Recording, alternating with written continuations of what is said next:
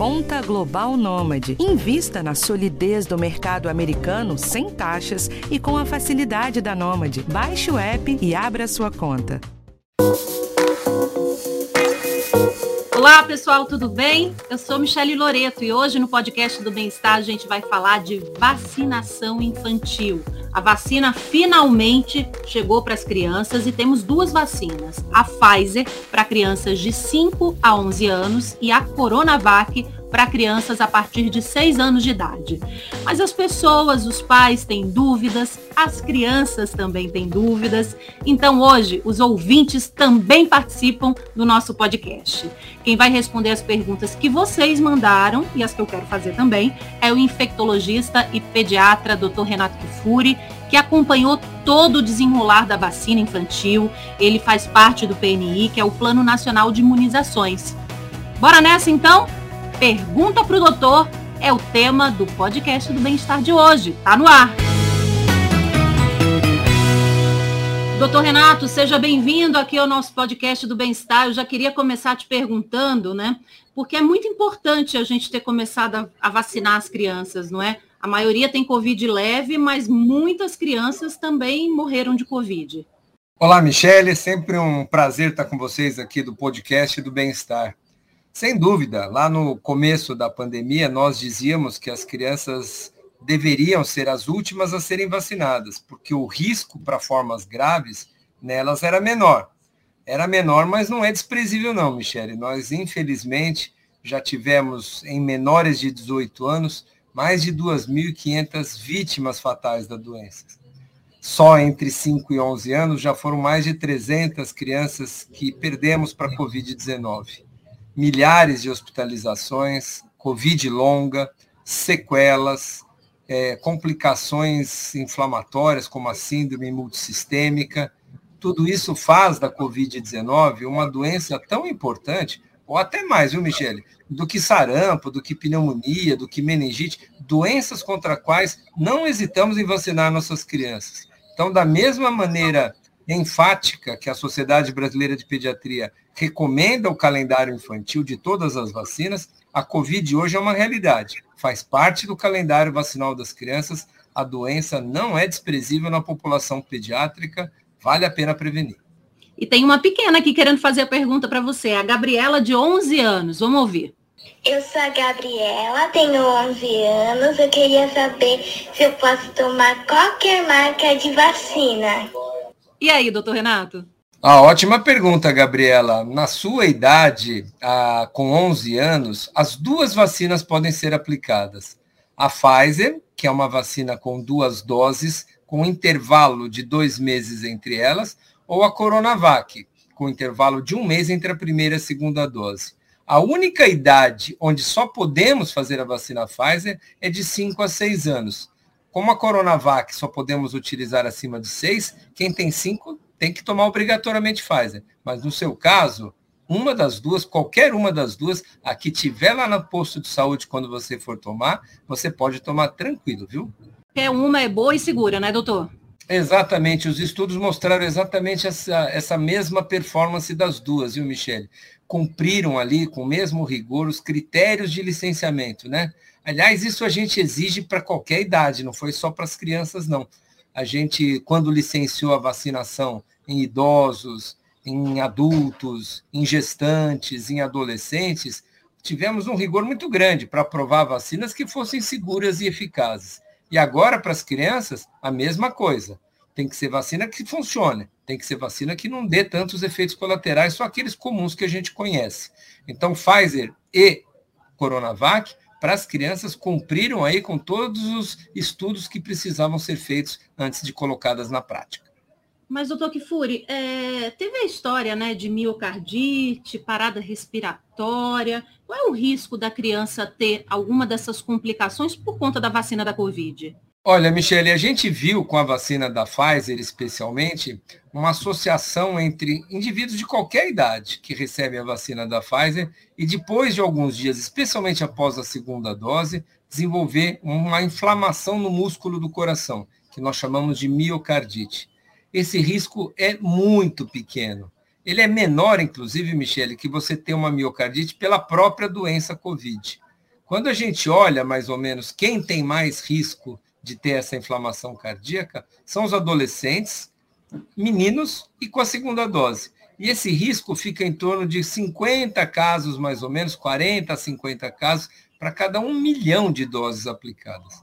E outra coisa que é importante destacar, Michele, não há nenhuma morte relacionada a essas miocardites. Ninguém que teve esse efeito colateral mais grave veio a falecer por conta da vacina. Ou seja, a vacina não trouxe nenhum caso grave, nenhuma mortalidade relacionada a ela, diferente da doença a Covid-19 pode levar a inflamação no coração, pode levar a complicações graves e até a morte. E outra boa notícia, para crianças de 5 a 11 anos de idade, com a experiência da dos Estados Unidos, com mais de 8 milhões de doses aplicadas, esse risco muito pequeno dos adolescentes de ter essa miocardite ficou menor ainda nas crianças de 5 a 11 anos de idade. Pelo menos cinco vezes menor o que nos dá mais tranquilidade ainda para seguir vacinando. Doutor, a mamãe Aline tem uma pergunta.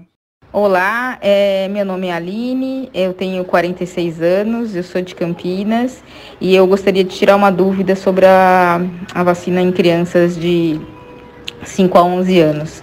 Crianças com comorbidade pré-existentes, é, qual a vacina seria mais recomendada, a Coronavac ou a Pfizer? Olha, Aline, as duas vacinas estão aprovadas para essa população. Lembrar que crianças que têm doenças crônicas, crianças que têm asma grave, que têm diabetes, que têm problema renal, que têm alguma doença no coração, são de maior risco para desenvolver formas graves da Covid. Então, nós podemos utilizar tanto a Coronavac quanto a Pfizer. Aqui eu vou só lembrar que crianças que têm um comprometimento do seu sistema imune, que não é a comorbidade que nós estamos falando, é uma imunossupressão. São crianças que têm um acometimento do seu sistema imunológico muito grave. Aquelas que vivem com HIV, aquelas que têm câncer, aquelas que têm é, uma doença que usa medicamentos que baixam a sua resistência, crianças transplantadas ou crianças que estão em hemodiálise, aquela máquina que faz os rins trabalha pelos rins para crianças que têm problemas renais. Essas têm uma imunidade muito baixa, é diferente das comorbidades. Esta, a única vacina para essas crianças autorizada é a vacina da Pfizer. Então, doenças crônicas como asma, diabetes, problemas cardíacos, qualquer uma das duas. Problemas graves de imunidade nesses grupos, aí só a vacina Pfizer. Doutor, agora a gente tem a pergunta da Malu. Ela é mãe de três meninas. É bem interessante a pergunta dela. Vamos ouvir. Olá, eu sou a Malu Abib, mãe, e tenho uma dúvida sobre a vacinação infantil. Se podemos fazer como nos adultos, que misturamos as marcas de vacina e ficou tudo bem. A orientação é a mesma, ou seja, que a gente não deve escolher a vacina? Obrigada. Olha, Malu, ainda não temos dados de que nós chamamos de intercambialidade, ou seja, você fazer uma primeira dose de um fabricante e uma segunda dose de outro em crianças. Esses dados apareceram com as vacinas em adulto bem mais tarde. Lembra lá no começo, a gente falava, não, começou com uma vacina, tem que terminar com a mesma. Depois fomos aprendendo que em adultos, você começar com uma e terminar com outra, ou às vezes até fazer a dose de reforço com uma vacina diferente daquela que você fez do esquema primário, se traduzia no final numa proteção melhor. Com crianças ainda não temos essa informação certamente os estudos vão avançar nessa, nesse sentido também para buscarmos é, entender se vacinas é, diferentes no esquema primário ou na dose de reforço pode significar uma proteção maior. Então, por enquanto, começou com Coronavac, segue com Coronavac, começou com Pfizer, termina com Pfizer. E, de novo, não há aqui nenhuma preferência por uma ou por outra. A gente deve tomar a vacina que tiver disponível e não adiar Alguém que adia a vacinação pode significar a diferença do seu filho pegar ou não pegar a doença. Estando disponível, não vamos demorar não. Hoje está todo mundo se infectando. Conhecemos aí ao nosso redor tanta gente com Covid, não é mesmo? Então chegou a hora de proteger nossas crianças. Doutor, inclusive você está falando tanta gente se infectando, né? A Omicron está sendo, a variante Omicron, a grande responsável, né? Por essa, por, pela Covid se espalhar dessa maneira, né? Aí a Malu, também Malu, mas é uma criança, ela tem seis anos, ela tem uma dúvida para o senhor. Vamos ouvir? A vacina protege do Ômicron? Ah, Malu, essa é muito boa. Você sabe que a Omicron, essa variante nova que está circulando, esse tipo diferente de coronavírus, é tudo mesmo coronavírus, viu, Malu? Aquela alfa, a beta, a gama e a delta, agora a Omicron, são nomes diferentes que a gente dá para o mesmo bichinho, para o coronavírus. Então, ele vai mudando, ele vai sofrendo essas alterações que a gente chama de mutação e vai ficando mais diferentão. E aí o nosso sistema imunológico, às vezes, não consegue reconhecer direito. E a doença acaba se espalhando, o coronavírus acaba sendo transmitido, mesmo entre aqueles que tomaram a vacina. Ou seja, a vacina não consegue fazer com que a gente não tenha a infecção. Mas uma coisa ela está fazendo e está fazendo muito bem, Malu, é proteger de que quem pega a infecção vai ter complicação, vai parar no hospital, vai ter doença grave, vai vir a falecer. Então, as vacinas, se elas já não impedem tanto a transmissão, você ficar doente, ela vai evitar com que você vá para o hospital. Então, é uma doença hoje em vacinados, uma doença que você trata em casa, que dificilmente você vai precisar ficar longe dos seus pais, seus pais longe de vocês, todos vão curar-se mais facilmente porque estão vacinados. Ô, doutor Renato, pegando o gancho no que o senhor falou, né? E isso serve para crianças e para adultos, tem muita gente que ainda fala, se mesmo vacinado eu transmito a Covid, por que, que eu vou tomar vacina? O que, que a gente pode dizer? Olha, na verdade, o vacinado ele tem um risco muito menor de transmitir. A eficácia da vacina, Michele, ela começa muito boa para prevenção de morte.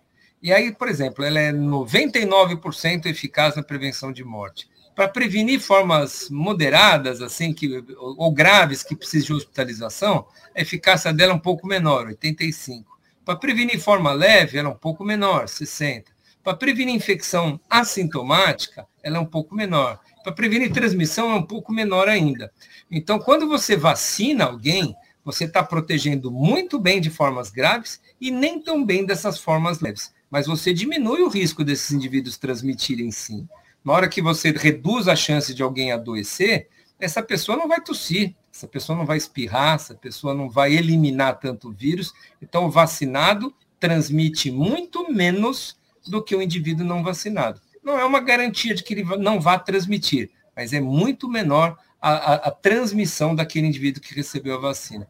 Então, o que a gente tem para dizer, para quem ainda tem dúvida se deve se vacinar ou não, é ao se vacinar, você vai se proteger de formas graves, de ter uma doença letal, e ao mesmo tempo vai colaborar para que a disseminação do vírus seja cada vez menor. É assim que a gente vai vencer a pandemia. É um ato coletivo, é uma atitude cidadã, de todos nós colaborando aí com uma maior parcela da população vacinada e com isso reduzindo o risco aí da doença evoluir cada vez mais. A gente vai agora para mais uma dúvida da Luciana. Olá, meu nome é Luciana, eu tenho 42 anos e sou designer gráfico. Minha filha faz o tratamento com GH, que é a somatropina, um tratamento para crescimento. Existe alguma chance de reação por conta desse tratamento? Olha, Luciana, não há não, não há nenhuma interação de vacinas com nenhum medicamento.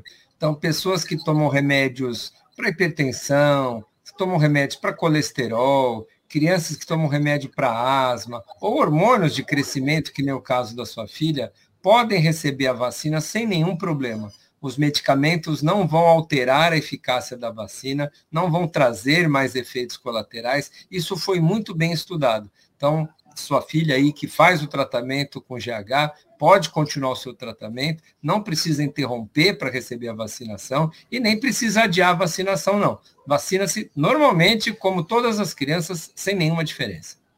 A Bárbara também é mãe, tem uma dúvida bem específica, mas pode ser a sua que está ouvindo a gente.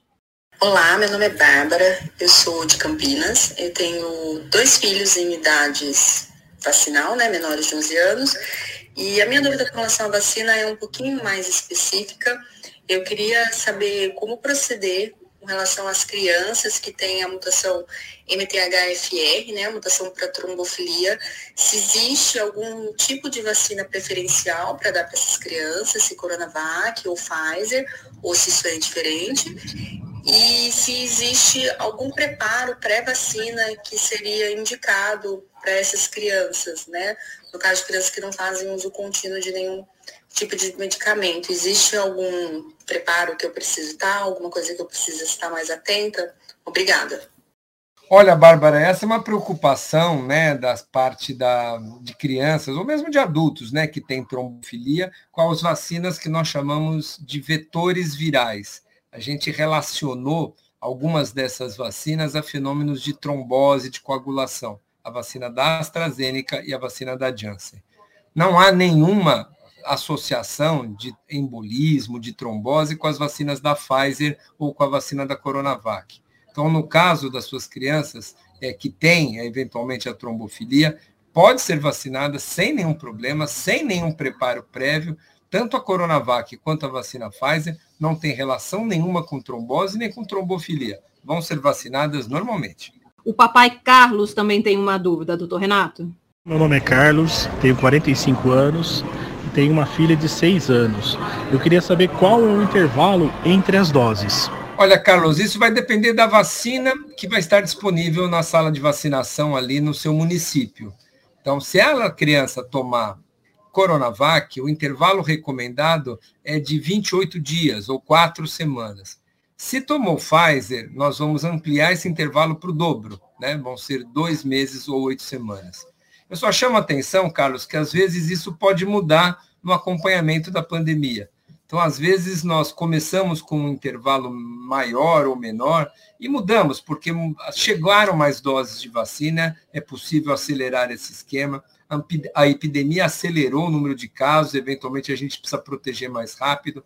Hoje, à luz das evidências atuais, do que a gente conhece em termos de resposta, de proteção, de segurança de efeitos colaterais e até do número de doses que nós dispomos no país, você utilizar esses intervalos, são chamados intervalos máximos, é, um mês entre a primeira e a segunda dose da Coronavac e dois meses entre a primeira e a segunda dose da Pfizer, é o recomendado. Siga a orientação da unidade de saúde que vai te agendar a próxima dose. E um recado importante, não atrasar. Independente desse intervalo, o esquema só vai funcionar vai ficar completo e vai manter por longo tempo a criança protegida se receber a segunda dose. Doutor Renato, é, eu recebi relato de alguns ouvintes, né, de que em alguns lugares estão dando 15 dias para o inter, intervalo da Coronavac. Tudo bem? É um intervalo mínimo, Michele. São Paulo era uma, um município grande que estava fazendo essa recomendação, que já foi revogada, né? Nós sugerimos que voltasse para o esquema inicial do Ministério da Saúde de 28 dias por conta de quantidade de doses, por conta de resposta melhor. Não há problemas em quem recebeu a vacina com duas semanas, 15 dias, mas o ideal são 28 dias. Agora, depois de quanto tempo que a criança está protegida, doutor Renato? Olha, a primeira dose, Michele, a gente sabe que já estimula o nosso sistema imunológico a produzir alguma defesa. Então, 14 dias após a primeira dose, já há um grau de proteção. Esse grau de proteção vai se elevando a maturidade do nosso sistema imunológico, as nossas células de defesa, a quantidade de anticorpos protegidos, as células de memória que vão sendo formadas, vai amadurecendo para quando nós recebemos a segunda dose, nosso sistema imune, que já está previamente estimulado, receba esse reforço, né, para que essa proteção se complete. E essa proteção vai ficar completa e mais duradoura quando você termina, ou melhor, quando passa mais 14 dias da segunda dose. E aí a segunda dose fez efeito. Então, há uma graduação, há uma elevação da proteção que começa a partir das, dos 14 dias da primeira dose, após a primeira dose, e termina e se completa essa proteção 14 dias após a segunda dose.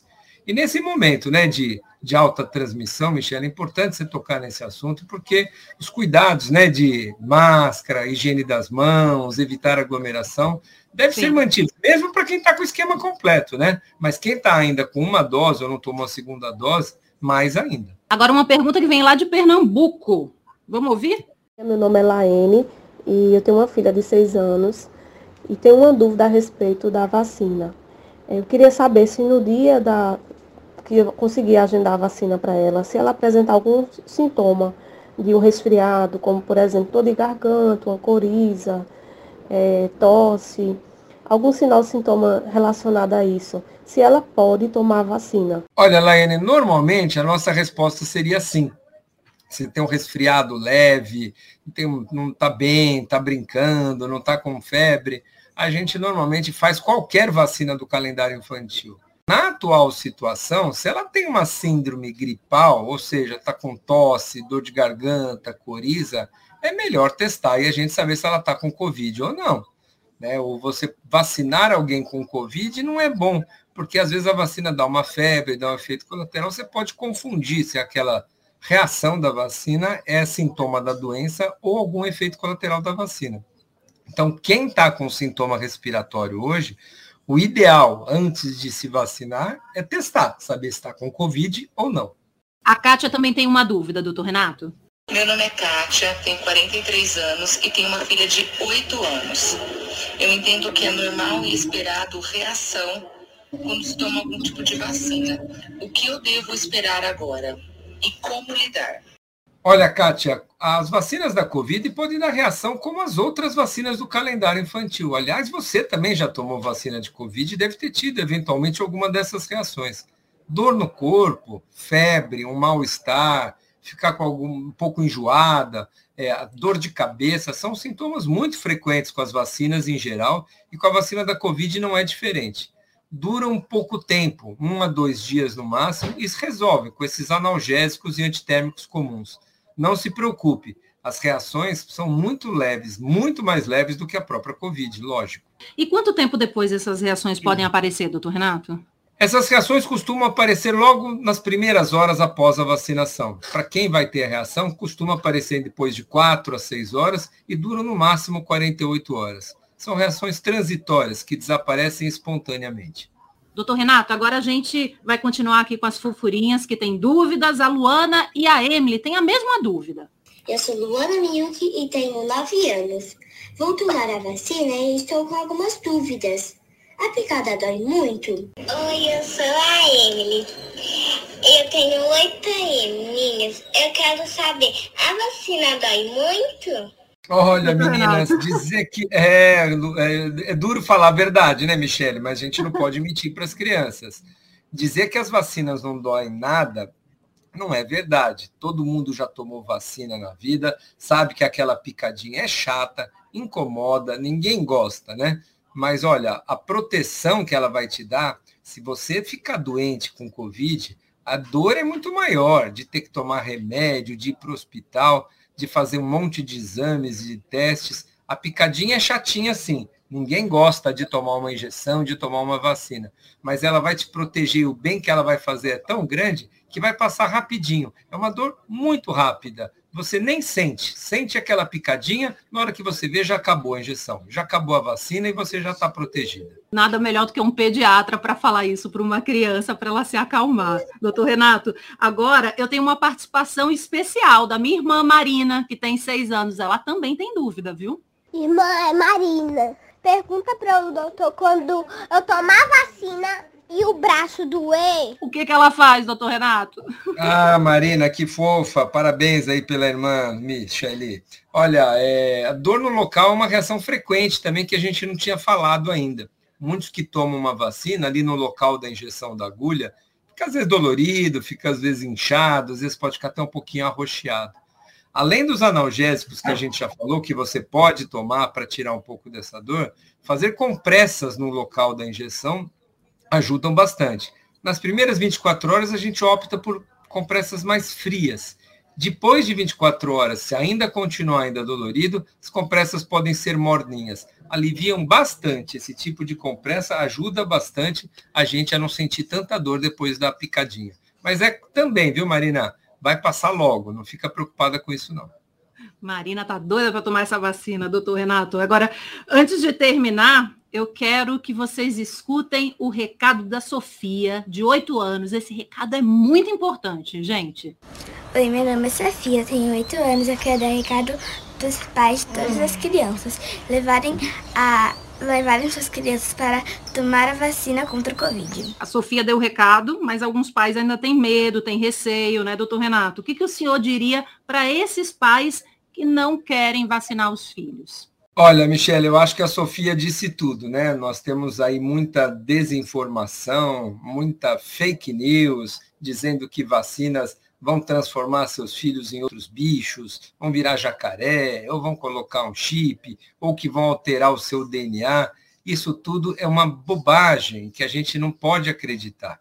As vacinas são seguras, a mesma, é, vamos dizer, teste, a mesma eficiência, a mesma segurança que foram avaliadas para as outras faixas etárias foram também para as crianças.